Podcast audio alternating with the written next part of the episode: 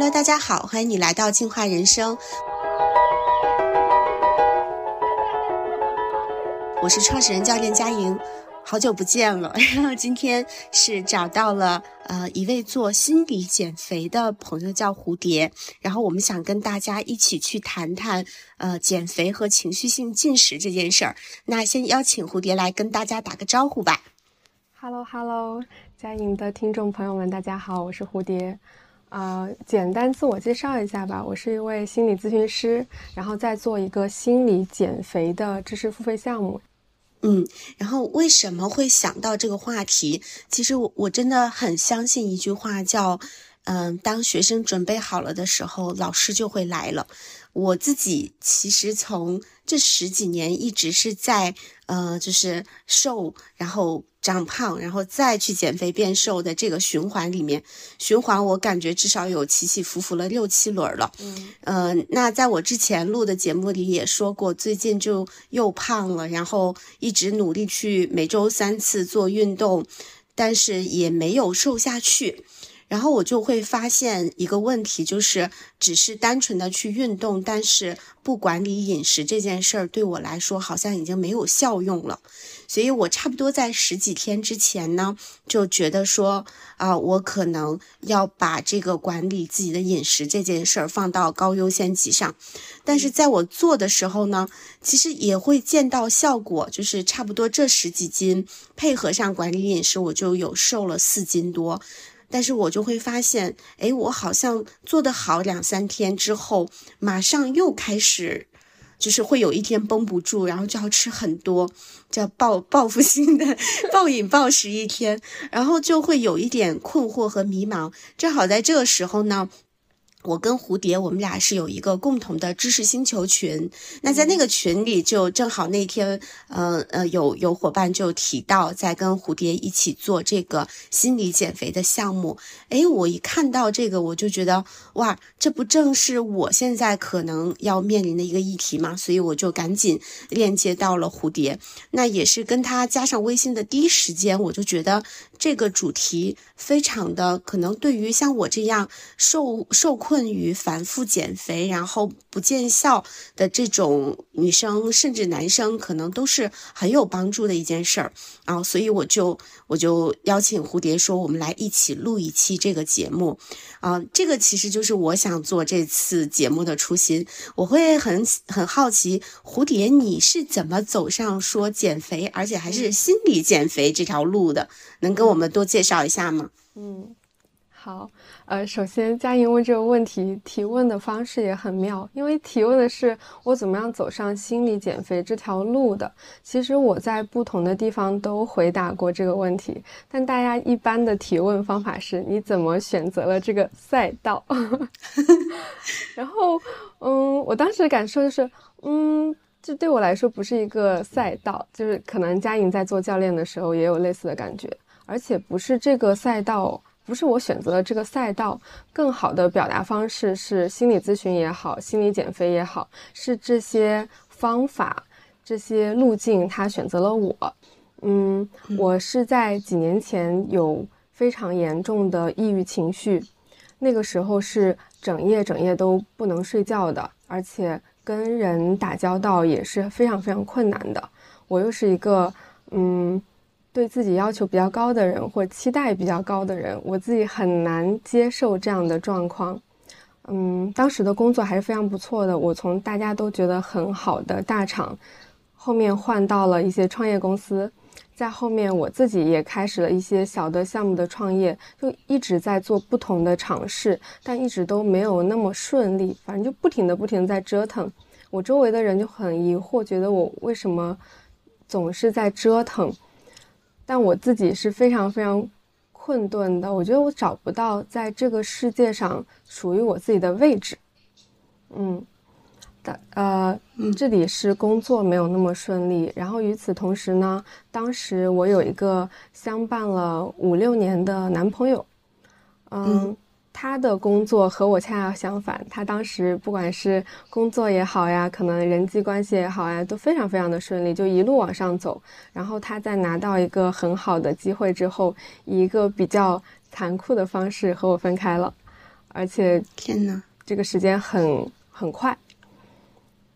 对，所以对我当时我来说，就是我的抑郁情绪叠加了工作不顺利，叠加了感情不顺利，就看起来好像是几件事情没有那么顺。但我后面自己的定义是，是我不知道我自己是谁。所以你在大的命题上有困惑的时候，它就会反映到生活的方方面面。当别人给我的路我走了，但我不喜欢或者走不通的时候，我自己没有新的路可以衍生出来。而且，人是需要多种。不同的社会关系或者是体系的支持的，在当时，因为我的抑郁情绪导致我比较封闭，然后跟家人朋友啊联系也很少，所以在当时的男朋友跟我切断关系之后，我基本上连嗯支持型的人际关系都没有，就没有工作，没有人际关系，情绪也是非常非常差的。然后我当时的想法就是，我一定要。起码人为的去建立一个关系，这个关系我给的标准是，只要我不离开，对方一定不会离开。嗯嗯，所以后面后面我就去做了心理咨询，然后也在跟合适的咨询师建立了比较长、比较稳定的关系。但说说是比较简单的，但在这个过程里面。最开始可能连心理咨询的费用都是支付不起的，因为工作不顺利等等，也是经过了一些阶段，然后找到这个方法，发现哦，心理咨询原来可以给我这么这么多的帮助。我又在有一个很有意思的契机，其实我也是呃，播客让我选择了做心理咨询。对，我我当时嗯，在心理咨询。做的还不错，然后有一些好的体验的过程里面，我就想说，哎，我录个播客吧。我这个播客没有任何商业的目的，也没有主题，我就是很单纯的想分享一下我的体验。然后在这个过程里，就有很多很多朋友支持我，大家在评论里面写他的故事啊、感受啊什么的。因为我讲了太多关于我自己的故事，我就想。嗯，也扮演一个倾听者的角色，去听一听其他人的故事。后面我就发起了一个嗯百人通话活动，就是跟一百个陌生的朋友打电话。当时我的出发点是因为大家一直在听我讲，我非常非常感恩，真的非常感恩。所以呢，我就想听能不能听别人讲。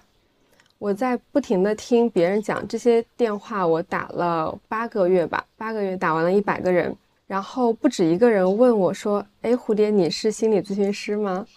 嗯，你有没有什么项目是我可以付费再给你打第二通电话的？”嗯，当时我是没有，我还有工作在做。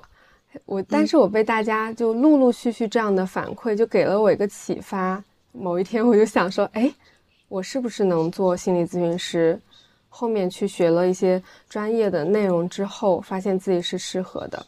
但是这个过程，其实我一直把我自己的成长或者是选择理解为是命运的推动，或者是周围环境的推动，不是我自己主观做某一个规划，说，哎呀，我今天要去做这个，我去做这个，其实是多方释放出来的信号，然后它推着我一点点走，一点点走，所以我是非常非常感恩的。嗯嗯。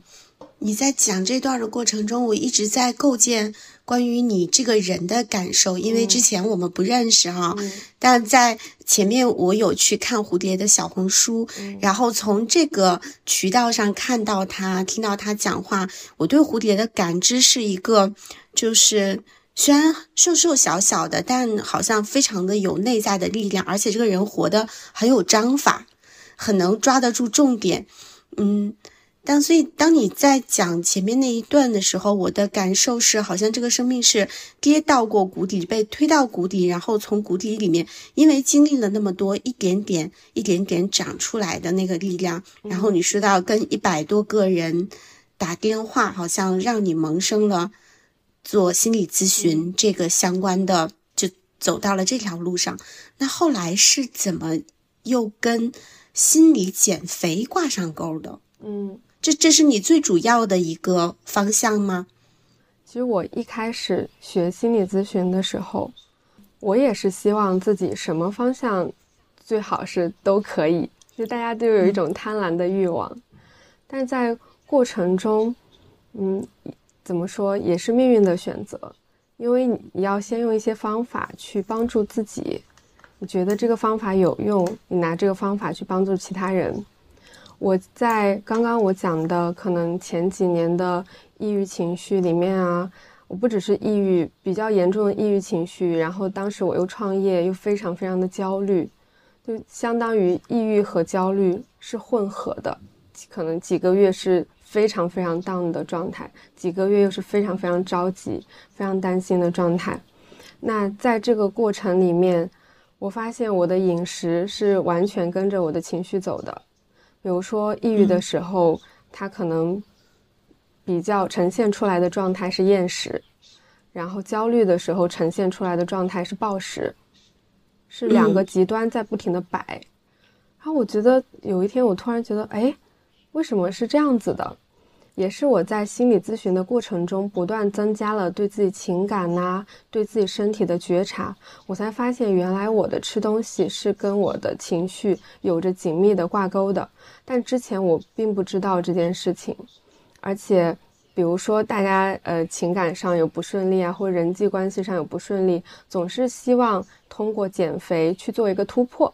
然后到达下一个节点。我当时也不例外。我希望，因为我没有那么喜欢我自己，我希望，嗯，我要瘦到一个什么样的身材，我要是一个什么样的状态，我才觉得哎还不错。又或者说是。生活里面的方方面面我都没有办法掌控，但我突然发现食物是我可以掌控的，我就一定想要控制，想要控制我自己吃多少东西，吃什么东西，我一定要控制，要减肥，要在我其他地方失控的部分的那种不安全感从食物上、从饮食上找回来，这是我的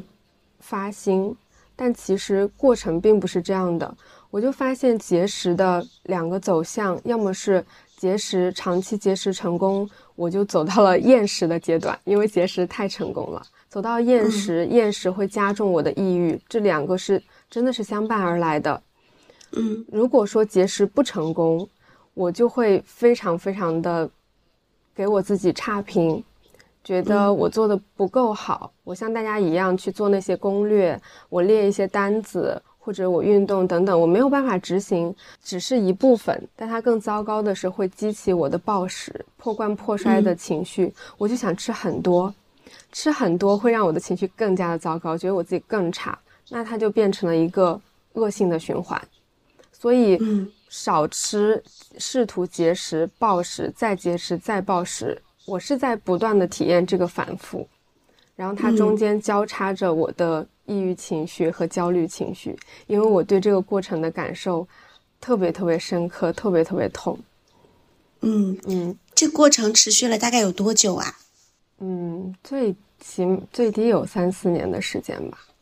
天呐，你说的时候，我想到你说这个是命运选择了我走上这条路，我会发现你真的。嗯，好像是在通过觉察饮食这件事儿，其实你在发现你跟自己的关系。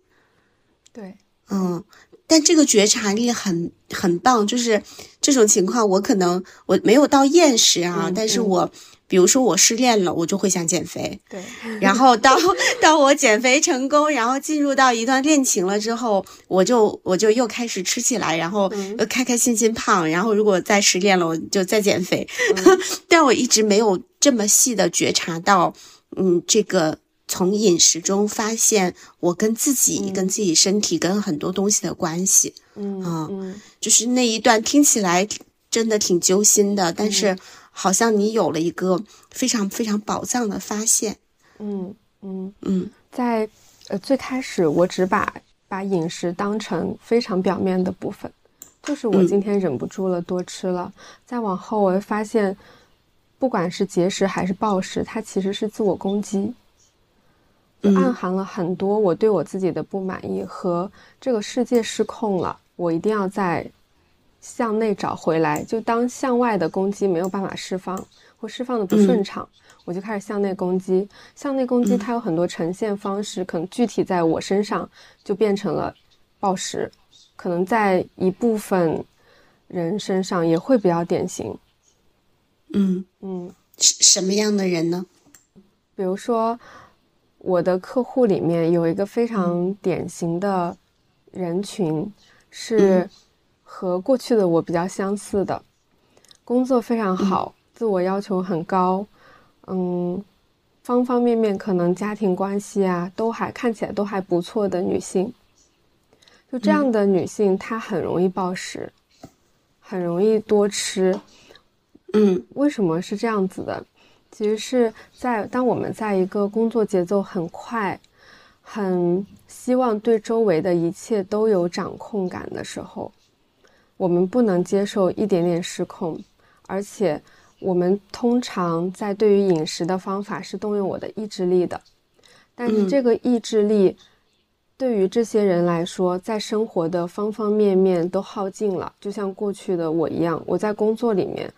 拼命的想要有一个好的工作，拼命的想要维护我的情感，或做一个被别人喜欢的人，我所有的意志力在这些部分耗尽了。那当我一个人的时候，我已经在生活里面可能承担了过多的责任，在我一个人的时候，我又没有其他的情绪的出口，那食物几乎变成了我唯一的出口。嗯。嗯，所以对这些所谓引号女强人，我并不太喜欢这个词，但但它可以稍微有一些表征是共同的，就嗯。这些人没有其他的部分可以放松，他们找到我的时候，经常会说，嗯，怎么办？我好像其他地方都能控制我自己，就是我吃东西，蝴蝶我一直控制不了我自己吃东西。我会，我听完他们的，我会问一些问题，然后听完他们的，嗯。整一个生活的状况会有一些心疼，为什么呢？因为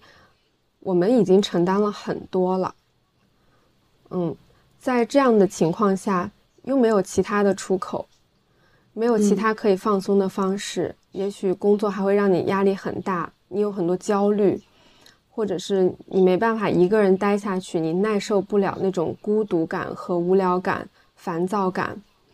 是因为种种原因让饮食成为你唯一的出口的，但这个时候我们可能很难，就我们不知道这一层的时候，我们很难自我理解。我们第一反应就是自我厌恶、强烈的自责。我希望我对自己更严格一点，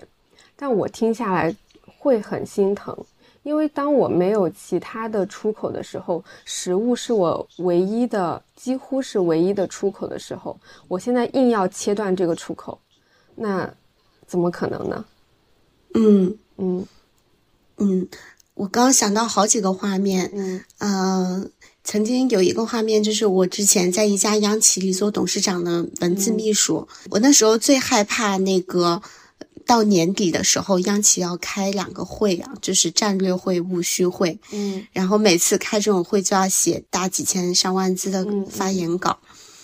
然后我我记得那一段时候，基本上每天要加班到十一点多的，我就会从那个呃六点多吃晚饭的时间，去到楼下的超市，然后买一堆零食抱上去。然后就一边站着写，一边吃零食，一边站着写，一边吃，可能那一个晚上就六七包零食吃掉了。嗯，我我当时就知道啊，这是我唯一的宣泄。对。然后你中间讲到一个说没有没有其他的方式，嗯，我直接想到，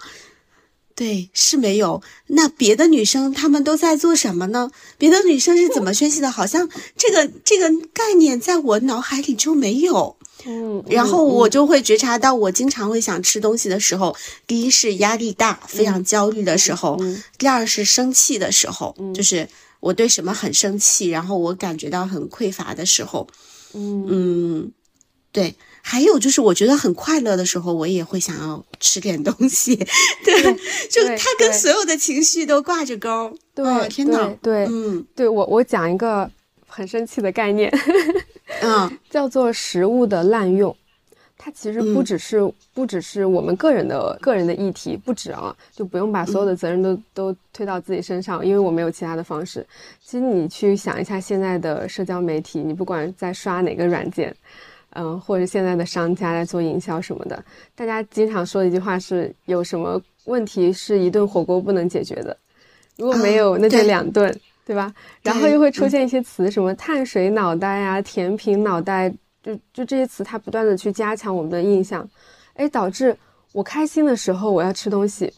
我庆祝我要吃东西，我不开心我低落我要弥补自己我要吃东西，我有压力我想要发泄我要吃东西，哎，你会发现吃东西套上了一切情绪一切场景。嗯嗯，有一部分当然是我们自己的需要，也有一部分是整个社会的宣传的导向。嗯，他希望就导这些宣传让我们把饮食当成了唯一的方式、唯一的出口，其实是一个合谋来的。嗯，为什么嗯肥胖也好啊，吃东西忍不住的也好，会成为越来越多的人的问题，在面对的问题，就是因为。呃，一个是社会的这些宣传，还有就是我们对于食物的需求已经完全变样了。我我们想象一下，最基础的需求，食物应该是在补充能量的，嗯，它是非常滋养我的。在我们饿的时候，我们需要食物的时候，我们吃恰当的食物，哎，补充我身体的需要就好啦。我很感激这些食物给我能量，就这么这么简单的关系。我们需要的食物也不多，很少就可以维持我们的体力、我们的精力，让我们很舒服。但现在是，当食物和情绪，当食物和嗯，不管是快乐的情绪表达也好，悲伤的自我补充也好，焦虑压力的释放也好，当食物和这些东西全部挂钩的时候，那食物就已经完全被滥用了，而且和它。本身承担的职责走向了完全不同的方向。嗯嗯，我们现在希望用食物去解决我的情绪，但实际上食物解决我们的能量补充就好了。嗯，是放错位导致我们现在遇到了很多问题，并不是我们的自制力差，是需求错位了。OK，食物就是我们的能量补充，这是食物跟我们的那个关系。嗯，这句话看起来非常的简单，但它却是，我觉得极少数非常的清醒，在这个方面很清醒的人才看到的。嗯，就在未曾觉知这个事情之前，我们确实会已经惯性的给食物赋予上太多的、太多的这个意义和需求啊。对我突然意识到，我中间就给你打个岔，就岔到这儿来。所以那个时候是你一边在暴食，一边在可能又要厌食了，这种反反复复的这个阶段里，然后你就你就对这个领域感兴趣，开始去钻研这个方向了。嗯，其实我我观察我自己的过程，发现我跟食物的关系竟然是，比如如果有个波动曲线的话。竟然和我情绪波动曲线是这么的挂钩，这么的相似，对。然后本身我就在做心理咨询，我就想要研究一下有没有人在这个领域，比如说饮食心理啊，有一些研究。然后发现国内可以看的内容特别少，嗯，对。我就去找了美国大概两千年之后的研究的材料呀、资料啊，开始去学习，才发现哦，原来呃，对于情绪性进食。是一个专业的业内说法，对于暴食已经有非常多的研究，已经是以经过反复论证的专业的部分。嗯，对，只是说我们本身在国内心理学的进程也就只有这短短的可能三十多年的时间，嗯，所以他在细分的领域发展的就更加的慢，就单独研究饮食心理的老师就更加的少，就导致。这一方面是没有被普及的，但我从从其他国家的研究资料里面就学到了很多很多东西，而且用这些方法去放到我自己身上，才发现，哦，原来吃饭就是吃饭。原来我一直会对我的同学去说减肥很简单，我不是我不是在标榜，哎呀，我掌握了什么什么非常厉害的东西，而是说。它真的很简单，是反而是放掉我们那些外面后天习得的那些东西，去回到一个更加天然的状态。吃饭就是吃饭，饿了就吃，饱了就停，就像一个小婴儿一样，回归那种状态，找到我身体的感觉。我们根本就不需要去克制，用克制这个词，或者用控制这个词，而是身体的本能，自然就知道你需要多少，不需要多少。而我在这个体验里面。每天都觉得惊为天人，在我刚接触到的时候，我觉得，哎呀，怎么是这样的呀？因为我走了那么多的弯路，我又厌食，我又暴食，我都没有哪一天是对吃饭不带情绪的。然后，当我发现对吃饭不带情绪的时候，我不用紧张，我不用控制，嗯，慢慢的经过一些练习，就可以回到这样的状态。我真的非常非常惊讶。哇，嗯，我也很好奇，我特别 想掌握你的这个这一门绝学哈。那我我要提前先问一个问题，就是你说这个心理减肥适合也只适合常年减肥反复失败的人，嗯，这是为什么？嗯，呃，其实，在业内研究肯定没有这个限定条件，这个限定条件是我自己加的，叫适合只适合反复常年减肥反复失败的人。为什么呢？因为，嗯，就是大众会有一个预期，会希望我做什么事情都快速得到结果，嗯，但在心理减肥里面刚好是相反的，就我越想握紧，我越想控制，那你的控制就会激起你自己的反抗情绪，就会反弹。就是为什么会多次反复？那经历过。常年减肥多次反复的人，他已经用过非常非常多方法了。他已经明确的知道，我在走之前的方式是不行的，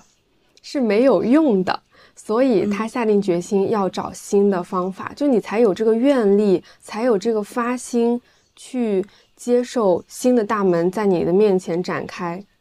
嗯嗯。就像，如果是过去可能一开始减肥的我，我也不会相信什么心理减肥，我就要一个月瘦多少多少斤，我就要因为有一个博主说了怎么怎么样，因为有一些人他通过什么样的方法他就瘦了，我也要那样子。但只有经过多次的反复，在这个过程中发现，哎，好像不行，好像有什么东西做不到，好像做到了还会退回来，然后你不断的体验这个过程。才会真正的有愿力想能不能有可能有根本性的改变，嗯，会多一些耐心，不管是对待自己也好，对待整个状况也好，对这个条件是我加上去的。哦，那我我觉得我简直太适合这个 这个定位了，我就是典型的属于这一类，而且其实据我的观察哈，嗯，那些我们非常羡慕的，就是说一次。呃，减掉，然后就持续保持。嗯，他们绝大多数都已经在做这个减肥博主了。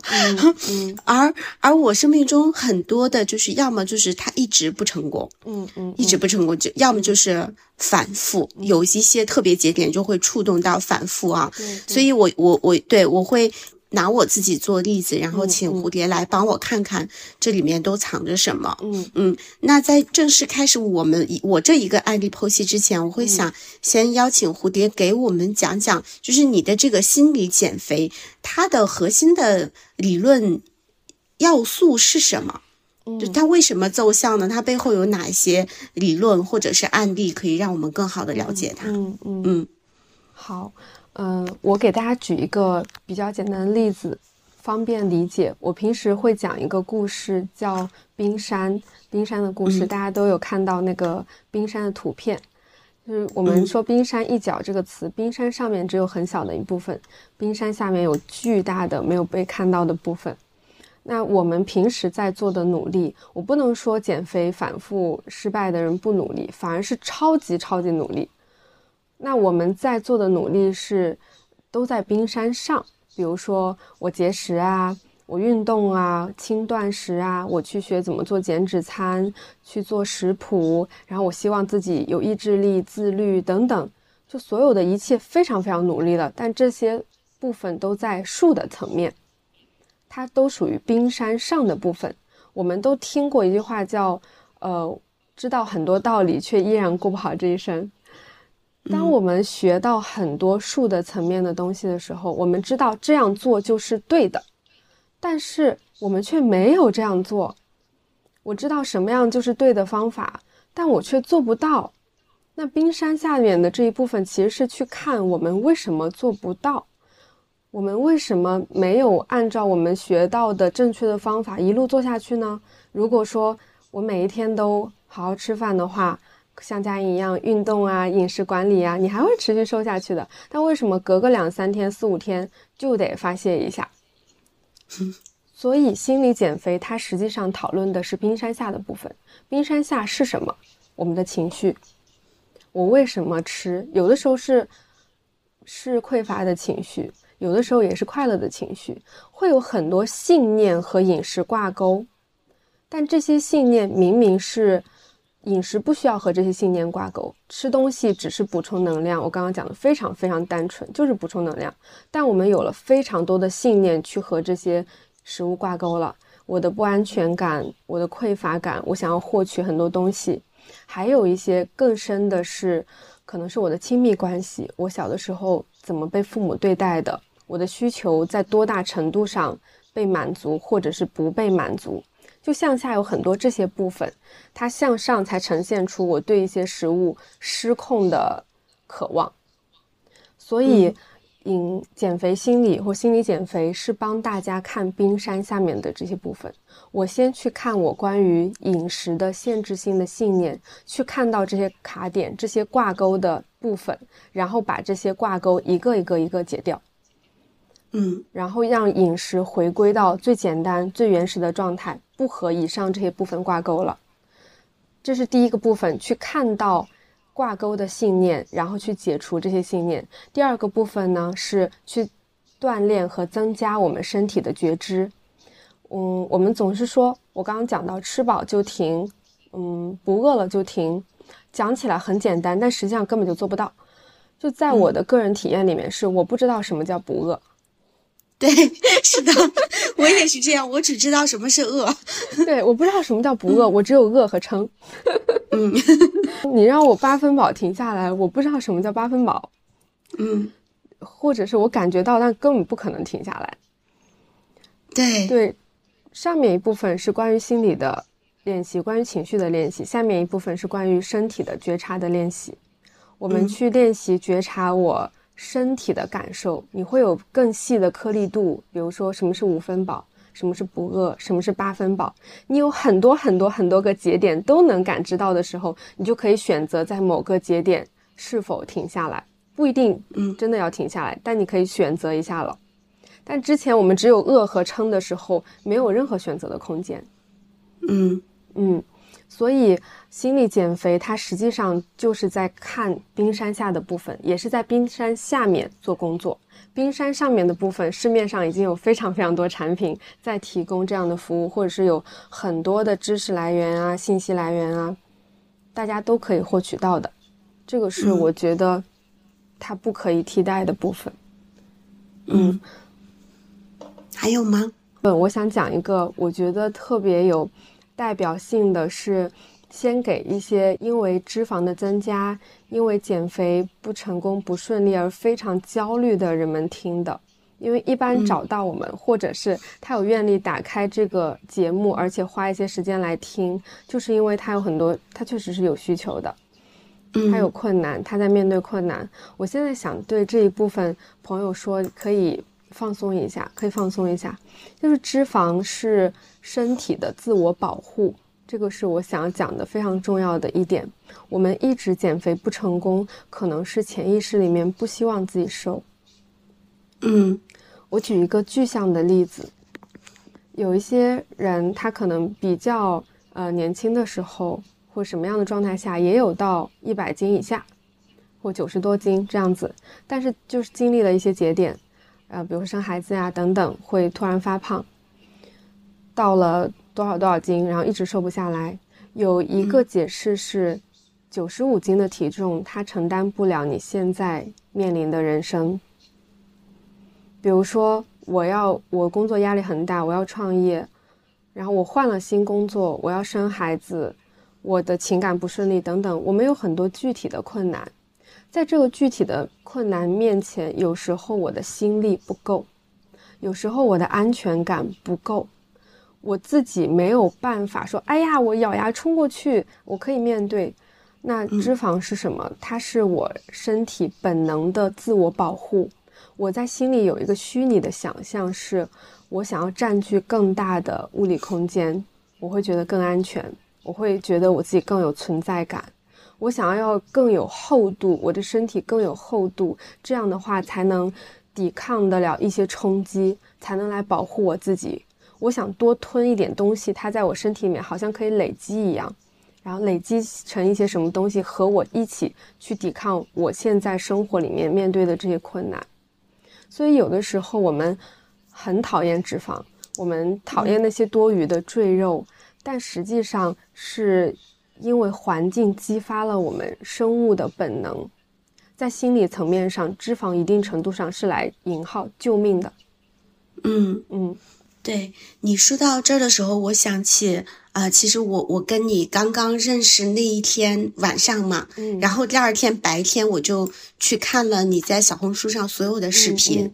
嗯，然后那一天我看完那个视频之后，其实我的身体有一种嗯很奇怪的感觉，嗯，就是那一天我觉得我的身体呃非常非常的累，嗯，但是在那个累背后呢，我又会感受到一些嗯放松的东西。嗯，就感觉到有一些有一些什么，好像是被释放掉了的感觉。嗯，然后在那一天，我才感知到，我以前一直认为我的身体跟我的意识是一回事儿，嗯，是一个整体。嗯，但那一天，我突然觉得，哦，不是，我好像，嗯，我的身体它自己也有一个系统，然后我的意识是另外一个系统。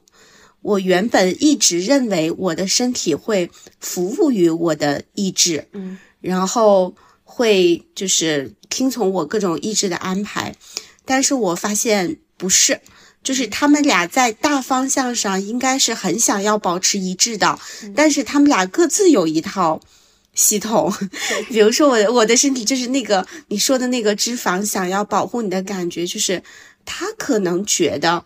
他怎么样是对我好的，或者他会用一些什么给我发信号？我需要你吃一点，我需要你怎样怎样。我当我的那一天才会感受到，哦，原来我的意识和我的身体，他们之间有一些更微妙的、细微的关系，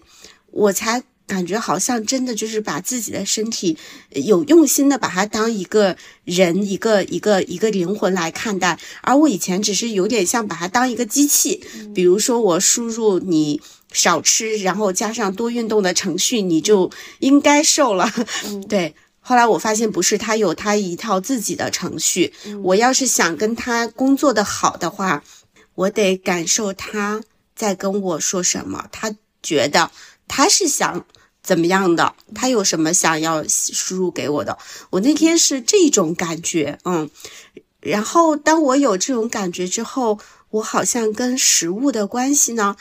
也会有发生一些变化。嗯，就是，呃，我我那天觉得我的身体里很多积累的委屈，好像就是他的放松和累，都是因为那些积累的委屈被发现了。然后他又觉得说，啊，你终于看到了我。这个积累的委屈，所以在那之后，我跟食物的关系也有变得好一点。就是，哎，我发现我饿了的时候，我吃两颗椰枣，我就我就可以满足啊。但是我以前可能我要饿了的时候，我就得三四百卡的东西要吃进去啊。嗯，对。然后我发现我想要做到。我我希望做到的就会变得更容易一点，但是如果有一天我没做到，我也没那么怪自己，嗯，我就觉得也 OK，因为我可能是有什么需求了，然后我在满足他了，我觉得我已经做的挺棒了，嗯，那我就觉得好像找到了一些很放松的，能够去处理自己跟食物的关系的那样一种觉知，嗯。嗯，对，然后。到这儿是不是应该表扬我一下？表扬表扬表扬，超级棒！我就觉得，哎，你看，嗯，对我就好像有一点在，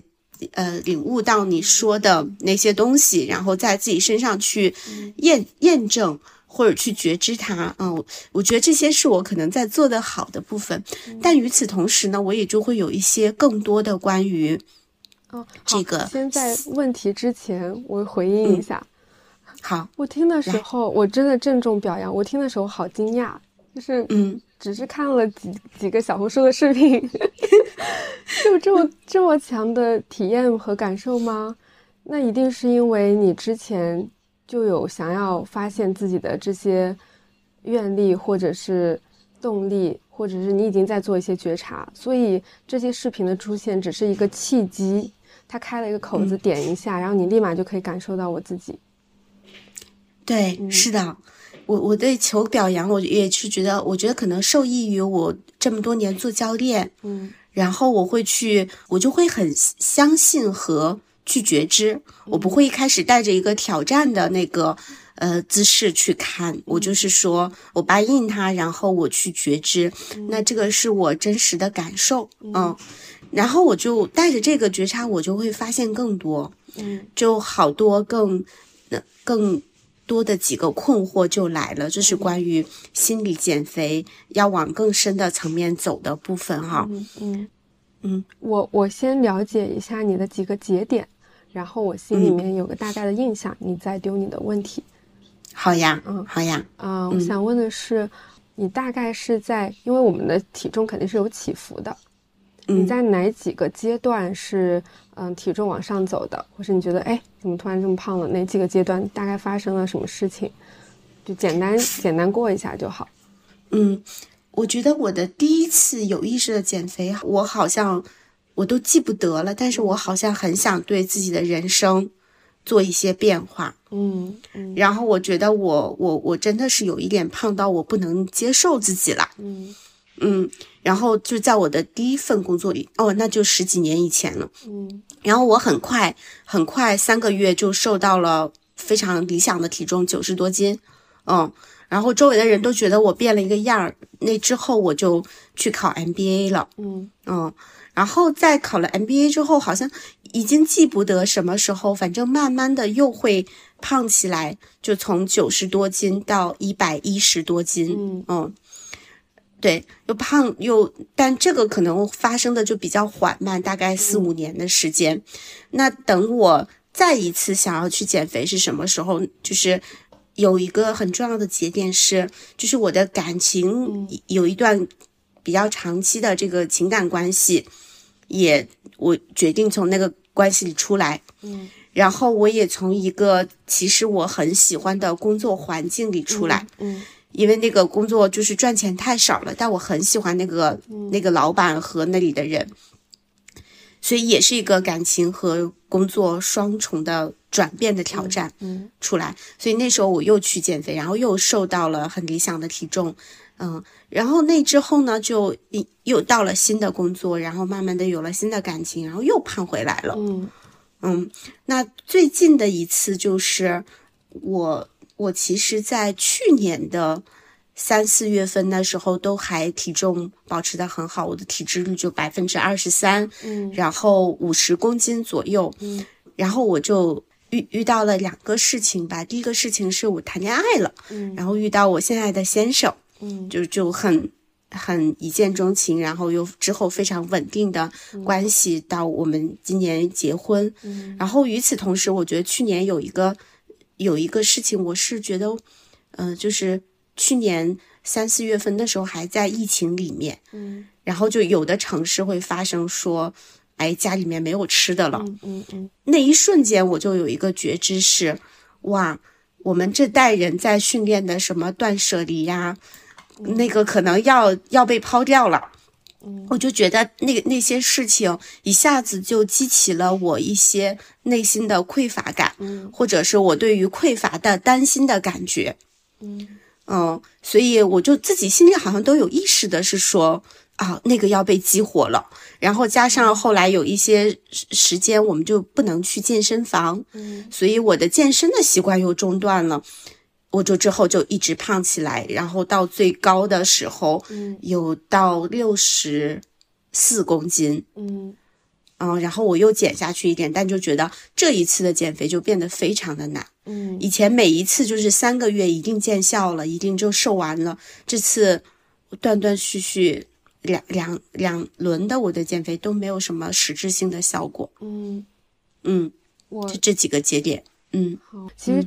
佳颖这些节点非常非常的典型。我想回应你，也回应一下和我们相似的听众朋友们。就有的时候我在呃，我们在回顾说，哎呀，我那个时候胖了，我那个时候又胖了，那个时候能够瘦下来，后面瘦不下来。就我们在做这个评判之前，我希望大家先意识到，嗯、这些脂肪的出现，它一定在当时的那个时机和我们一起扛过了一些事情。嗯嗯，就虽然我们减肥的过程是付出了一些辛苦，付出了一些努力的，但是我换一个表达方式是，如果没有这些体重的增加，如果说我当时没有吃这些食物作为代偿，就我们有更好的方法是最好的，但是当时没有更好的方法，我没有做这些代偿的时候，我可能会更加痛苦。我吃了这些东西，我有了这些脂肪的积累，它帮我克服了一些，一定帮我克服了一些什么事情，或它保护了我当下的那种脆弱的情感啊，等等。就每一个阶段的长胖都不是我们做错的事情，是在嗯那个节点里面，我们就是需要，然后脂肪出现，它跟我们一起扛过去了。在我们有心力的时候，我们再用其他的方式慢慢瘦下来。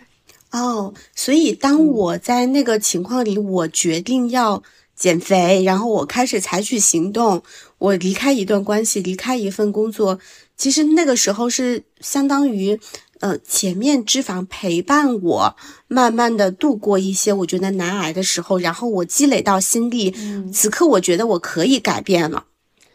对。他他们才离开我。对对，他们哦，我一直以为是，嗯，我要那个，我要下定决心，然后他们就会离开我，是因为我做了这些事儿，然后我的我我才变好的，我自己才变好的，我的情况才变好的，我一直以为是这个。所以这个，那我我就我就解不开的一个问题是，嗯我我呃前两次好像都是因为太糟了，嗯你得离开那个情况了，然后我就开始减肥，嗯然后我就成功。嗯但是这一次，这一次我觉得我的生活。就是这两年，我觉得我很满意，我觉得特别好，我的感情也很好。嗯反而我要减肥，我减不下去了。嗯，这是为什么呢？而且而且这两年我也没有觉得很难挨，我反而觉得就是很幸运的感觉。嗯嗯嗯。呃，我特别想回应这个问题。哦，快来，嗯。那首先你你过得好，我肯定是非常替你开心的，因为我们讲了很多不安呐、匮乏带来的肥胖，那些负面的不好受的情绪带来的肥胖。那另外一个方面就是我们俗称的引号幸福肥。嗯。对这个有有一个比较比较典型的表现是，你会发现有些人他结婚了之后啊，呃，有的时候是一个人胖了，有的时候是夫妻一起胖了。嗯在很多对情侣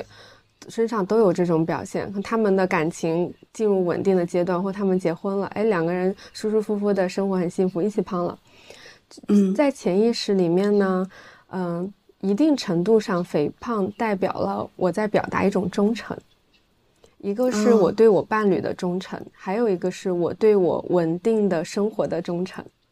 然后我也一直一直也在想这个事情，就是很多时候，嗯其实他不在家的时候，我是就是我的饮食是管理的很好，嗯但他一回来，比如他晚上回来，我就会想跟他吃东西，嗯嗯嗯嗯然后我就一直在长胖，但他他的身材就保持的非常好。哦，那你可以跟我讲一下你就是在跟他一起吃东西的时候的感觉吗？就是快乐，嗯。然后然后幸福，然后有那种分享的感觉，嗯对，嗯嗯。嗯。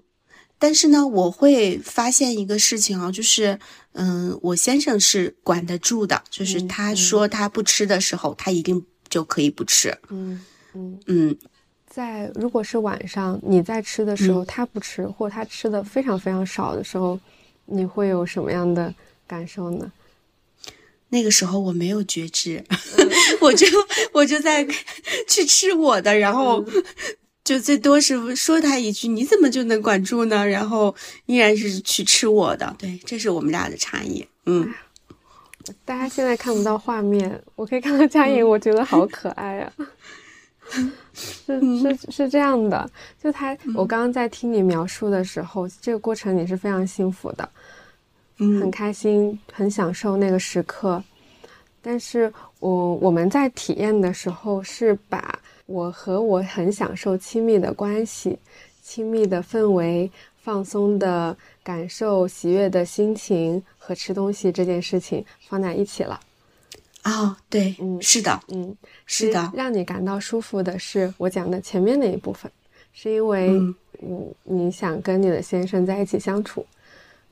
你想跟他一起分享一些时间，你觉得感受到了陪伴，然后非常开心等等。就我们用吃的，为什么用吃的方式？是可能也许啊，我猜的是希望延长一下这个时间，是希望每天都有固定的项目。它作为一个项目，是我们可以待在一起，好像有一个主题是你来陪我吃饭。其实你来陪我吃饭的重音不在吃饭。在，嗯，可能你来陪一陪我，然后我们一起讲讲话，我们一起聊点什么，但好像一起吃东西扮演了这个角色。哦，天呐，好感动！我现在感觉有一点想要哭，因为我发现我发现了一个关联的关系，就是我今天中午还在纳闷儿，呃，我对自己有一个觉察，就是如果我跟我爱人出去吃饭，嗯，但但这一顿饭我没有吃饱，我会非常生气，嗯嗯。然后我生气完之后，我就会挂钩到他一定不爱我吧，要不然他怎么不知道我没吃饱呢？他怎么对这个一点觉知都没有呢？嗯，对，然后我就会更生气。嗯啊，当你把那个嗯对食物的满足的那个嗯背后内在的心理的因素告诉我的时候，我就好像一下子解答开为什么我对于。没吃饱这件事儿这么生气，嗯，就是我有多么在意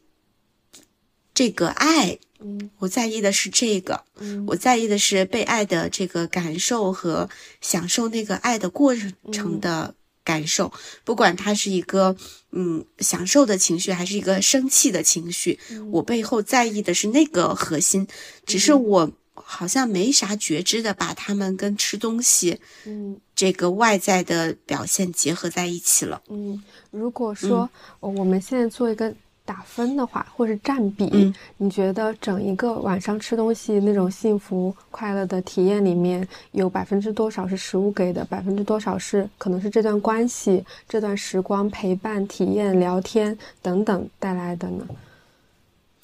食物给的大概一到三。嗯，剩下的百分之七十到九十都是，嗯，都是关系和陪伴，嗯。嗯嗯，对。所以你自己是能够 就就当我一直不讲方法，就不用说限制你到底，哎呀，算卡路里什么的。当然这个没有错啊，算算这个帮助我们去理清一些东西，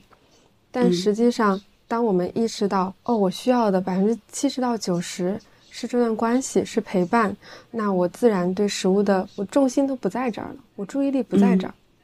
嗯，对，是的，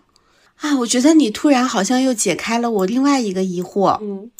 嗯，就是我还有一个内在担心，我之前一直在自己复盘，我为什么这次减不减肥减不下去？嗯，是因为我处在一个备孕的这个周期里。嗯嗯嗯。它带给我很多的，呃，潜在的压力。嗯嗯嗯，好像就是担心，如果我减脂了，那我的备孕的这件事儿可能就会变得更难。嗯嗯，如果我运动，我甚至都就去健身，我都不太敢。每次要做蹦跳的运动的时候，我都非常的，就是内心会带着一种担忧，就是啊，这个不会，万一我要怀了宝宝，他不会就受影响吧？嗯。嗯，我现在突然觉得我应该是不缺少脂肪，让我去 拥有一个 baby。我可能那个 trigger 我的就是我很想有一个 baby 的心啊，然后他就他就有一些焦虑就会过来了。嗯嗯，对我好像觉得，嗯，你说对你来说有个宝宝这件事情非常非常重要。嗯，你是希望做出十分一百分的准备，可能迎接他的到来，然后既最好不要有任何一点风险是是会影响这件事情的。对，嗯嗯，那我觉得是因为减肥这个词听起来有点吓人。对，但好像是要剥夺些什么的那种。嗯，对，减肥现在现在好像总是跟我要对自己不好挂上钩了。嗯嗯，我但凡是要减肥，就是要克制，就是要怎么怎么怎么样的。是。那实际上我们想象一个状态是，是你每天都吃吃的很舒服，你不想吃撑。那这是很很正常的，很能够理解的。你不想吃撑，你就吃到差不多的时候，你就不吃了。这个能叫减肥吗？它可能带来了减肥的结果，但它在我们的概念里面就不叫减肥这个词。就减肥对很多我们固有的印象里面就是痛苦，嗯，就是剥夺。就你刚刚讲的剥夺，嗯，我要做一些克制的事情，我要不舒服，所以它自然而然就影响了我们想要迎接宝宝的这个安全感。嗯嗯，但实际上是减肥这件事情也可以和那些不舒服的词给分开的。嗯。嗯，哎，所以其实我我真的心里很想得到一个确认，就是，嗯，我我在我只要每一天饿了就吃，然后但是吃到不饿的时候我就停下来，这也并不会，哪怕我的体重下降了，或者我的体脂率下降了，也不会影响我成为一个这个母亲的这样的一个能力，对不对？天哪，我就是 很想要得到这么一个确定的答案一样。你你你你问出这个问题之后，你自己就笑了。对，因为你肯定知道这个问题很基础。嗯，你在说你饿了就吃，不饿就停，会不会影响你对就带来宝宝这件事情？就我转述一遍，你就会听起来会觉得，这不就是正常的生活吗？我只是在生活。啊，我我此刻感觉我的那一个关于这个减肥的那个信念，关于什么是正常的吃东西的信念，好像一点一点的在把它，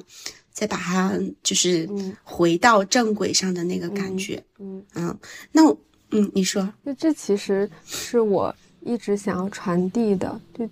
不要大刀阔斧，就和任何长久的稳定的改变一样，不要大刀阔斧的去做什么大动作。你身体受不了，我情绪也受不了，而就是一点点来，然后问问我身体的感受，我想要吃的时候就吃，我不饿了就不吃，也不给多余的东西，也不委屈，就是停呗，等到饿了再吃呗。嗯，对，哎，到这儿我真的很想邀请我听我们这期的节目的小姐妹，就是其实如果在几天前，我在听这一番理论的时候，我可能也会有很多的问号，嗯，那是因为我们真的不知道，嗯，什么时候叫不饿了，对对啊，甚至那个不饿它是有一个滞后性的，对。我撑的时候我才知道不饿，对对，嗯嗯。我觉得没有关系，我自己真正的体验是，就是你就是去带着这一份相信，然后放慢一点节奏，然后去挑选自己想吃的那个东西，嗯，然后享受的把它吃了，嗯，然后等一等，就是我我自己的感觉，就是这一切会自然而然的发生。是的。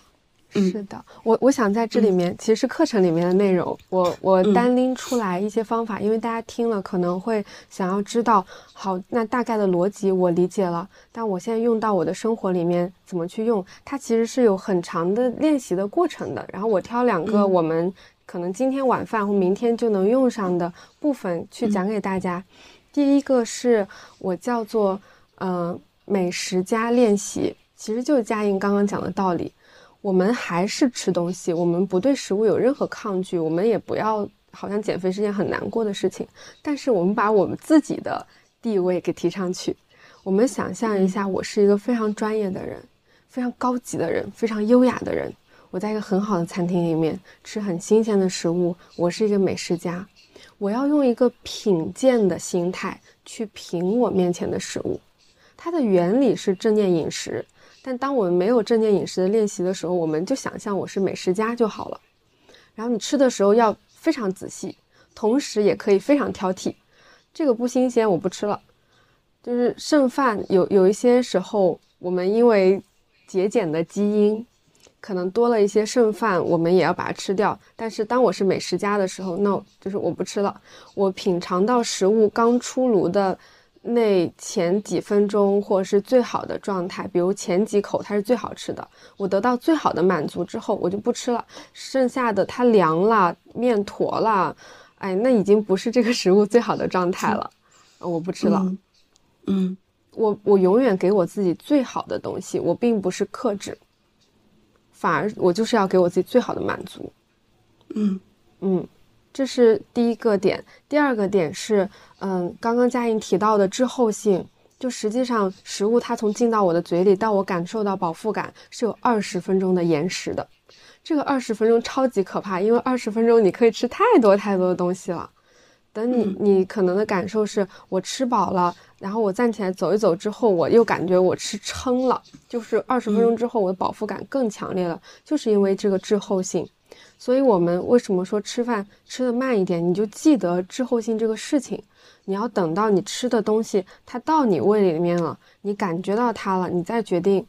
哎，我我现在是下一步还要不要吃？就我们在吃饭的时候可以有一些程度的走神。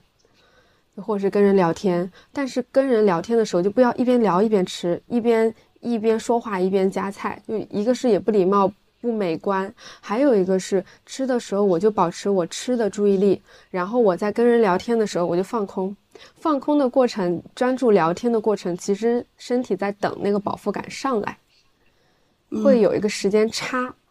你也并不是感觉到饿就克制自己不吃了，而是你等饱腹感上来，你再做这个决定是，哎，我再多吃一点，或者是差不多了就行了。有一个滞后性的，因为对身体的觉察，就大家可能会面临的情况是，嗯，也许你会感觉到一点挫败，比如说你听了这一期，你觉得哇，我又听了这么厉害的道理，但是还是没有用啊，我后面去做了还是不行啊，就就不要紧张。不管是对于我心里的卡点的练习、情绪卡点的练习和寻找打破，还是我身体的觉知的练习，都需要过程。就我们先一个个、一个个去发现，然后慢慢的在生活中做一些小小的练习，慢慢的去感受、去感受，是需要一个过程的。嗯。对我原本准备了四个，我觉得，嗯，我的内在困惑想问蝴蝶。然后我其实刚才问了两个，一个是这个减肥跟备孕的关系，嗯，还有一个就是为什么失恋了我减肥会快，但是恋情稳定了我反而减不下去了。这两个我其实知道了，嗯，但刚才那个说这个怎么样减肥，怎么样吃东西的这个过程中，我突然发现。我的另外的两个这个心结，它就算不解开，也不会影响我跟食物的关系。嗯，我只要把怎么样的去吃这个，就是食吃东西，就是满足我的能量的需求。我带着这样的状态吃，然后它慢慢的成为一种生活习惯和生活方式。嗯，我就觉得那瘦它就会是一个自然而然的结果。嗯嗯，但是但是那两个我我依然觉得那两个困惑很有意思啊，所以我就想提出来，来问蝴蝶做一点小探讨。第一个就是那种匮乏感，这个食物就是会跟匮乏感相关，比如说如果我们。不能出去，家里没得吃了，我就会觉得啊，好像基因深处激起了一种匮乏。然后还有比如说冬天下雪了，我家里的冰箱是满满的，食品柜里有很多吃的，我就觉得非常的安心。好像以前那种大雪封山，然后你家里是有余粮的感觉，那安全感就会来。嗯。嗯，我我现在觉得它可能不会影响我这一次再重新启动我的一个减肥。嗯，但在蝴蝶的研究里，这个有什么更多可以跟我们交流的东西吗？这个，呃，刚刚我讲到，就是我们感觉到匮乏，有很多是从我自己内在出发的。那我们去觉察我自己的匮乏。我现在想补充的一个点是，我们也不需要就把全部的责任都放在自己身上。我们意识到有这件事情就好了，因为还有一部分匮乏感，它是我们的集体记忆。嗯，它不是我个人的，我我是生下来突然就匮乏了，而是说我们关于。就比如中国人中国的发展，我们关于食物的匮乏、物质上的匮乏，实际上也就这么几十年才改变。也就是为什么中国现在关于肥胖啊、关于饮食心理的研究还很少，因为我们刚刚开始面对这个问题，但我们面对的匮乏却是千百年的。关于粮食、关于食物，我到什么时间就要积累，甚至到。六七十年代、八十年代，我们的奶奶、爷爷奶奶辈，甚至我们父母辈的小时候，还在经历真实的物质的匮乏。所以，这些匮乏的感受，它不只是我一个人的感觉，它是我的家族，甚至我的民族在世世代代的积累，非常非常容易被激活。所以，当我们有，比如说风控的时候断粮啊，那些。激活了一些我我不安的感受的时候，它也不只是我一个人的议题，它可能是集体的议题、时代的议题，在我身上的一个重现了。嗯嗯，当我们意识到这件事情，它也不只是我一个人的责任，那可能从我这里做出一些觉察和嗯改变的话，这个时代的记忆会在这里断掉，因为嗯新一代人有新一代的体验了，有丰富的体验带到。真实的生活、真实的感受里面来，这样的集体记忆就会被切断。嗯，哇，天呐！那我一定要他在我这这里，我的那个要要在这里被觉察和，如果他能断掉最好。我真的很希望带给下一代的是。另外一种感受啊，那还有一个问题呢，跟这个也有点相关，就是肥胖和家庭代际的关系。嗯嗯，就是很多，比如说我们这一代和我妈妈这一代，其实我们都是类似的身材，就是梨形身材。然后到我们这一代，其实我我跟我妹妹，我们都会去做一些。运动啊，各个方面的调整，那就会让这个好像哎变得好好一点。嗯，但是我觉得那种骨子里对于基因的担心，其实不可抗性的那种基因还是在的。嗯，这背后有什么吗？就是减肥跟基因跟家庭代际之间的这种这种传承。嗯，我我想到一个一个不相关的词，让我讲一下，叫。就玄学里面讲业力，啊，业力，嗯，我我自己的理解是，家族肥胖关于基因的那一部分可能是有的，但是在心理学和我自己的理解里面呢，它其实是包括业力是一样的，是一种家族记忆的传承，嗯。嗯。我我们那么那么相似，我们在基因上那么相似，我们在身体的感受上，我们在我们不知道的记忆的部分，其实很像上一个问题，是有着高度的相似性的。上一个问题是我是和我国家、我的民族、我的群这样的一个群体有着相似性，那其实我跟我的家庭是有着更加更加紧密的联系的。那这个联系在心理上。它比较呈现，它比较它的原因可能是我们小的时候有相似的经历，比如说在我们没有觉察到的部分，姥姥是这么对待妈妈的，妈妈是这么对待我的，然后同样妈妈是这么，姥姥是这么对待其他几个孩子，妈妈也是同样对待其他几个孩子，导致我和我的外甥女有一些相似性，或者我是我和我的姐妹之间有一些相似性，其实是在我们。在我们没有觉察到的部分，大家对于食物的感受是一样的，大家对于食物的态度也是一样的。比如说，爷爷奶奶经常以对我们好的方式给我们塞很多吃的，然后当我们拒绝的时候，他还会说：“哎，可是这个汤我煮了一下午，这个汤真的特别好吃。”这个汤很香的，你来尝尝。在我多次表示拒绝的时候，他还是给我，然后来回拉扯三次，我实在是耐受不了那种愧疚感，我就吃了。但但这个过程里面，他对我很好，就是长辈对我们很好，但在这个过程里面，我体验了三次被否定。哦，嗯，对对，这个我有感觉。我我的个人意志反复被否定，然后我就知道，就我从小到大，如果有很多次这样的，我觉察到的或没有觉察到的部分，那有一部分我的个人需要就被关了。我关上了我的一部分感官，然后去习得了我的长辈教给我的理念是：汤炖了一下午，必须得喝。嗯，对。如果是这些细节，它积累了很多层，我们就这样一代一代传下来，我们就是相似的。但如果说怎么样打破呢？就当孩子他可以自然而然的表现他自己的需要的时候，有一些有很多两三岁的孩子被追着喂饭。嗯，其实。当他只要满足基础的健康标准的时候，他自然就知道他不需要那么多食物了。他在表示任何拒绝或自我主张的时候，如果有空间可以让他表示，他就会生长出来和他父母不一样的部分。因为人和人就是不一样的，基因当然很强大，有相似性的传承，但是人一定有自己独特性的部分在发展。嗯，而且这个独特性会，嗯。在这个孩子生长和自我意志发展比较好的时候，他会突破那个相似性，把这个独特性绽放出来。哦，嗯嗯，所以这个部分是可以被打破的，它不会一层一层直接下去。嗯，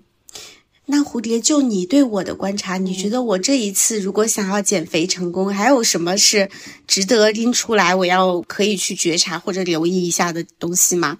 嗯。哦，我想补充一点，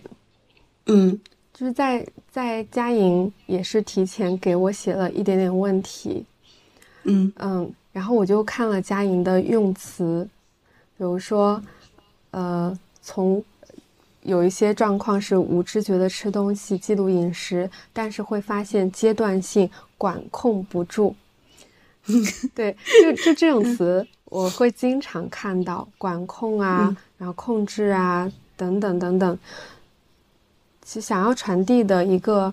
很重要的观念是，我们不能够违背我们的本能去做事情。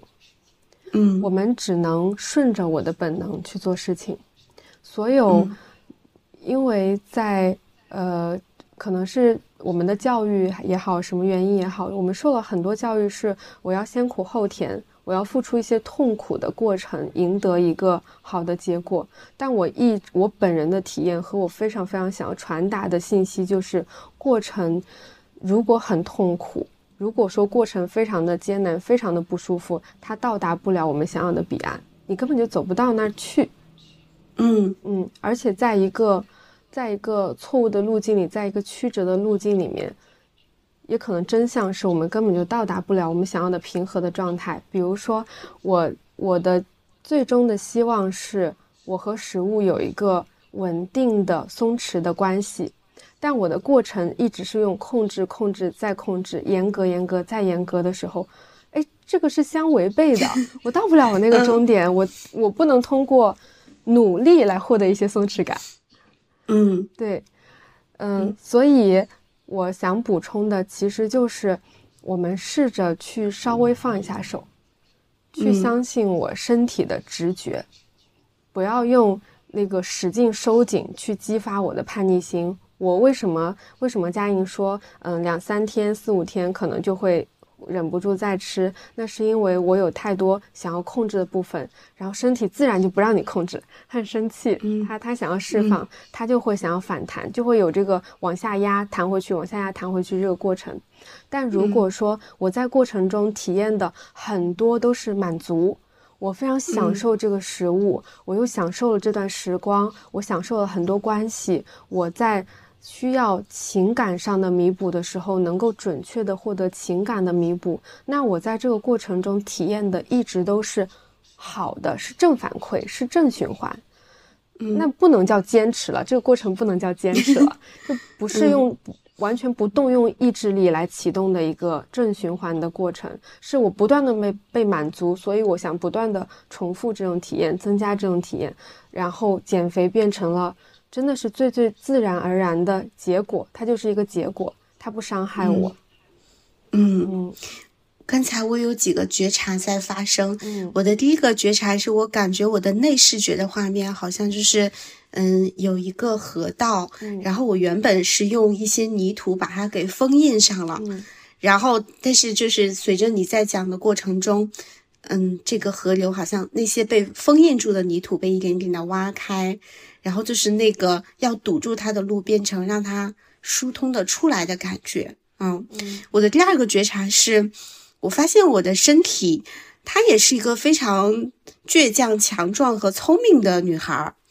嗯 就是当我前两次用我的那个方式对待她的时候，然后她就她就遵从了我的意志，然后瘦了。但这一次她变得有经验了，嗯然后他非常知道怎么绕开我，然后建立一套他自己的防御，所以我用原来的方式对待他可能就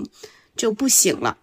但我觉得他背后也有一个，也给我一个信号，在于，哎，你在很多的方面你都可以有所觉知，然后你可以去除自己的限制性信念，你可以带着觉知的去建立一个好的关系。那你这个你的这个能力也可以用在跟我相处上呀。嗯然后他好像在跟我说，是时候你要你要去，嗯，重新的来看看我，嗯嗯重新的看看我们是怎么一起去到你想要的那个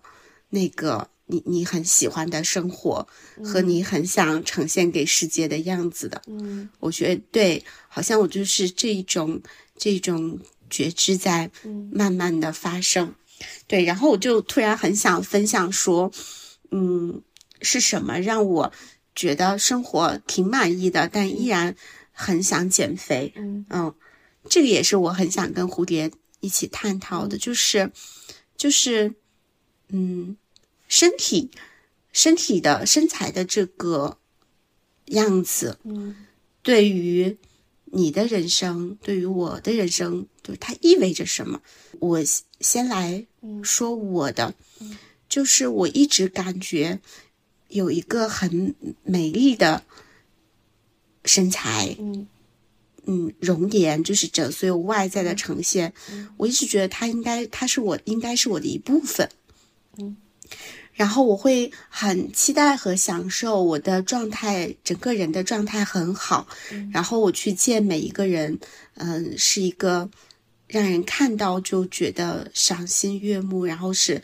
嗯发自内心的喜欢和欣赏的样子。所以这是为什么我会嗯在这个时候依然会觉得这件事儿它对我重要。嗯它就好像是有一点关乎到我如何成为自己的一个过程，内外合一的一个过程。嗯，嗯所以我会很想讨论这个话题和跟跟我的听友们分享这个话题。那对于你呢，蝴蝶？对于你，它意味着什么？嗯，我的外形，嗯我的身材或者是容貌对我来说意味着什么？就嗯佳颖在讲这个问题和你自己的感受的时候，我脑海中有很多很多画面，比如说，嗯，我一定要化完妆再工作。我我我要化完妆再工作，我才能讲出来一些我觉得有质量、有力量的表达。嗯嗯，我一定要，就比如说我出门的时候，我可能会牺牲我的休息时间，我没有休息好，但是我得，我得化妆，或者是在一个重要的事情来临之前，一定要做形象管理，做一些就让自己看起来精神饱满一点啊，不管是身材好看一点，还是面部好看一点，就我们每个人，起码是我自己。我也会有这些这些行为和动作，嗯，我觉得一定程度上，我在学习去接受我全部的面相，但我还是在过程中，我也要诚实的去告诉大家，因为在我嗯素颜的时候，或者是呃比较胖或者是过于消瘦的时候。我总是会感觉到很失望，我总是会觉得，嗯，我妆发齐全、穿漂亮衣服之后的状态，那种职业的形象才是我理想的我的状态。但当另外一部分呈现的时候，我是有一些失落的。嗯，我最近有一些小的尝试是，我会在洗澡的时候看我自己，然后我会在卸完妆之后穿着睡衣，对着镜子有一些对话。我会好奇，那我把全部的我学到的关于审美的部分全部都剥离掉，就单纯是一个人站在这里，嗯，他不值得被喜欢吗？这其实是前几天我还在做的，可以说是练习也好，对话也好。然后当时我就穿着睡衣，嗯，素颜在镜子面前流了很多很多眼泪，这个眼泪并不是。并不是我的难过，而是我觉得你终于看见我了，嗯，你终于以你终于看见一个没有任何外包装的我了。虽然说那些嗯好的皮肤、好的身材、头发、外貌，就它有一个漂亮的包装在我身上，可以给我很多力量，但是剥离这一切。我就穿着睡衣，或者是嗯，洗完澡站在镜子面前，就这个人本身，他有很多力量，他有很多体验，他有很多感受。当我以这样的方式看见我自己的时候，我真的是泪流满面。就你终于，你终于看见我，你看到那个礼物盒子里面的礼物是什么什么样子的？嗯，对，我想用。用我的这个体验来回应佳莹，当然我们我本人现在也很难百分之百做到说，哎，我所有的面相我都特别特别喜欢，就我就还是要诚实，就有一些面相，呃，因为我最近压力很大，我有白头发了，在我这个年龄有白头发，我我非常非常难以接受，嗯，对，但是但是我也慢慢的。可以感觉到它是我的一部分，就我的不同的面相是我的一部分。有一些有一些部分我看到它非常开心，但有一部分我看到它没有那么开心。但是起码我可以看到它了，我可以看到我的另外一部分是这个样子的。嗯嗯，这就是我我的体验，就是外外形可能是一个包装。然后在好的外形里面的那一部分，我也可以开始可以看到。嗯，听着你的讲述，我也会那个心会不由自主的去链接到更多、更多、更多的女孩。嗯嗯，我发现我有点狭隘，我居然想到的只有女孩。但真实的就是，我会会有很多女孩的。嗯。样子在我面前拂过，嗯嗯，我我我也不完全认识他们，但是我会感觉，可能这是我们每一个女孩，嗯，可以去观察、分享，或者是去说给自己的一段话，嗯，就是在这里面。你你在意的是什么？你你和他真正的关系是什么？嗯，我觉得那个答案无论怎么样，嗯，它都是 OK 的，嗯，它都是关乎于我们自己的，嗯嗯，它长什么样子都是 OK 的。然后我也很想把这一种我们关于自己的爱，关于我们对自己的觉知和探索的力量，给到所有听我们这个节目的人，嗯嗯。那也希望我们这一期节目能够帮你稍稍的，就是如果身上正有减肥的压力捆住你，我们可以能够稍稍的帮你去松掉那些枷锁，然后让关于食物和自己的关系的这些觉知慢慢的生发，能够把爱的力量和美好的力量也带给你。也感谢这期节目，感谢蝴蝶在这个过程中对我们的分享，感谢你和我们一起听到它。那在这儿就跟大家说拜拜啦，再见，拜拜，谢谢大家，谢谢。